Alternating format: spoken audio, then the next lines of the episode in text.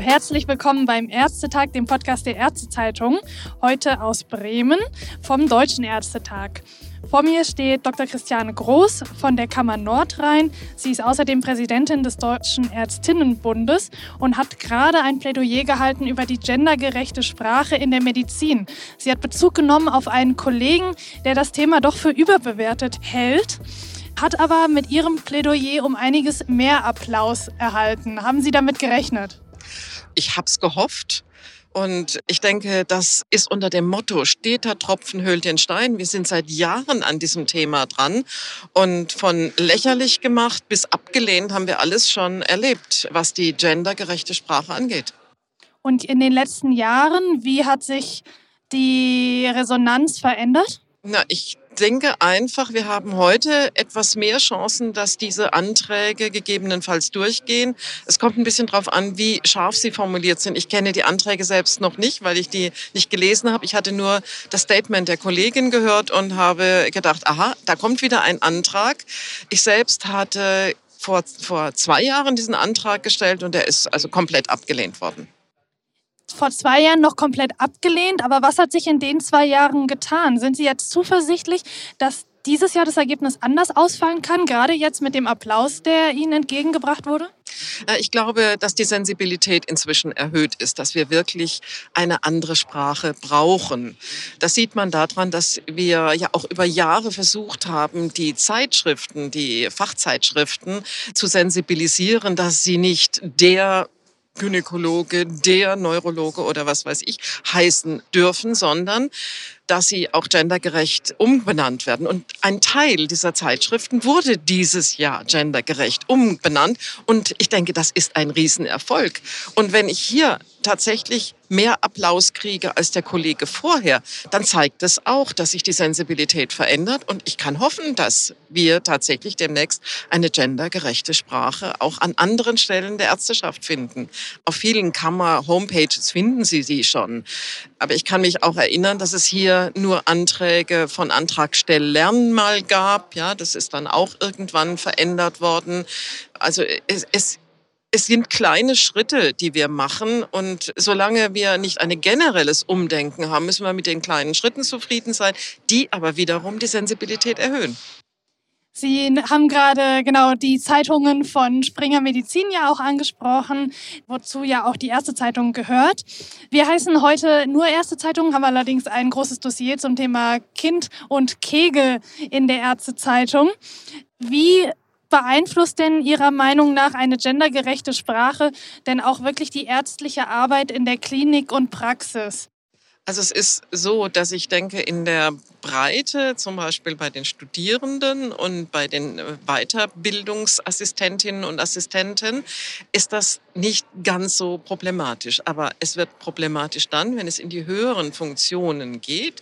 Da ist es tatsächlich so, dass wir immer noch auch den Chefarzt sehen. Das war ja das Beispiel, was ich gerade gesagt habe. Und wir wir arbeiten mit Bildern in unserem Kopf. Das ist das, was ich als ärztliche Psychotherapeutin kenne. Wie oft arbeite ich mit Veränderung von Sichtweisen und Gedanken über Bilder? Und wenn wir immer weiter in den Spitzenpositionen nur den Mann sehen, warum soll sich dann eine junge Frau überhaupt motiviert sehen, das zu erreichen. Oder sie wird sofort demotiviert und sagt, ähm, ja, da komme ich ja nie hin. Ja? Also tatsächlich geht es auch darum, diese Spitzenpositionen zu verändern und auch im Kopf zu verändern, es möglich zu machen, dass Frauen in diese Spitzenpositionen kommen können und Chefärztinnen werden können. Ja. Sie sind nun mal jetzt Präsidentin des Ärztinnenbundes, also in einer Spitzenposition. Wie haben Sie denn diese Schranken in Ihrem Gehirn überwunden und sind in der Gesundheitspolitik so weit nach oben geklettert? Also ganz klar, ich war sehr, sehr, sehr lange davon überzeugt, dass gendergerechte Sprache nicht notwendig ist dass auch Quoten nicht notwendig sind. Und tatsächlich habe ich das erst erlebt, als ich verstanden habe, dass es diese gläserne Decke tatsächlich auch gibt. Ja, das heißt also, Frauen kommen in bestimmte Positionen, aber sie kommen nicht in die absoluten Spitzenpositionen rein. Übrigens gibt es diese, dieses Hindernis auch für junge Ärzte. Ja, also es ist nicht nur, gerade in den Gremien, es ist nicht nur alleine ein Problem der Frauen, aber es ist ein großes Problem der Frauen, dass diese Spitzenpositionen zum Teil über Jahre und Jahrzehnte von Männern besetzt waren und sozusagen auch weitergegeben wurden. Und wir haben ja über die Albright Stiftung auch sozusagen diesen Begriff des Thomas-Kreislaufs. Ich habe jetzt gerade gelesen, jetzt kommen die Christians hinterher.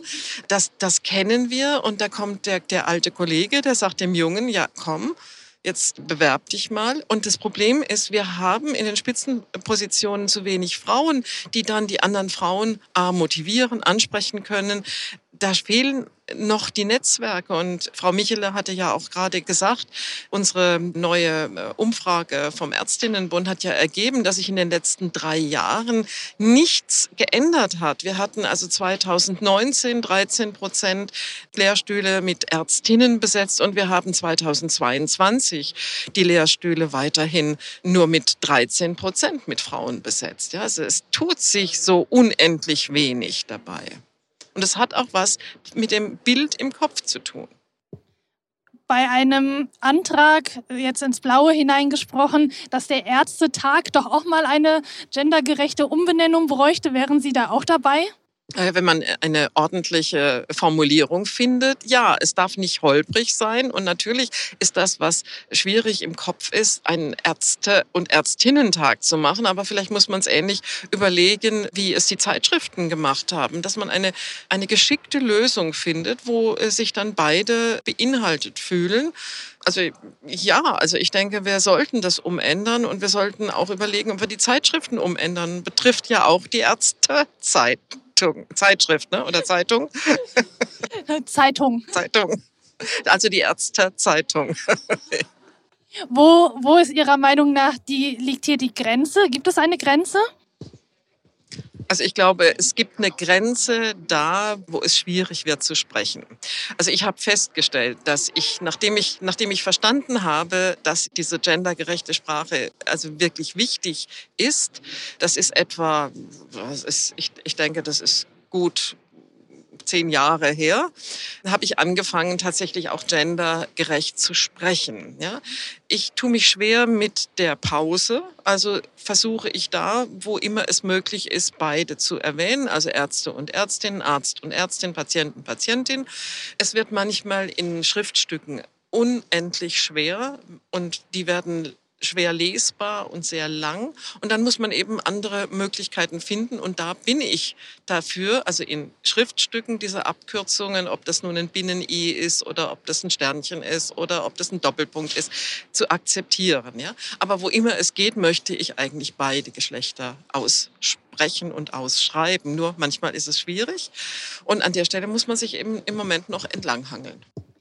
Gendergerechte Medizin geht ja auch weit über die Sprache hinaus. Hier geht es ja auch wirklich um medizinische Themen, also beispielsweise die Symptome eines Herzinfarkts. Das ist ja auch viel in den Publikumsmedien vertreten, dass die bei Frauen ganz anders sind als bei Männern.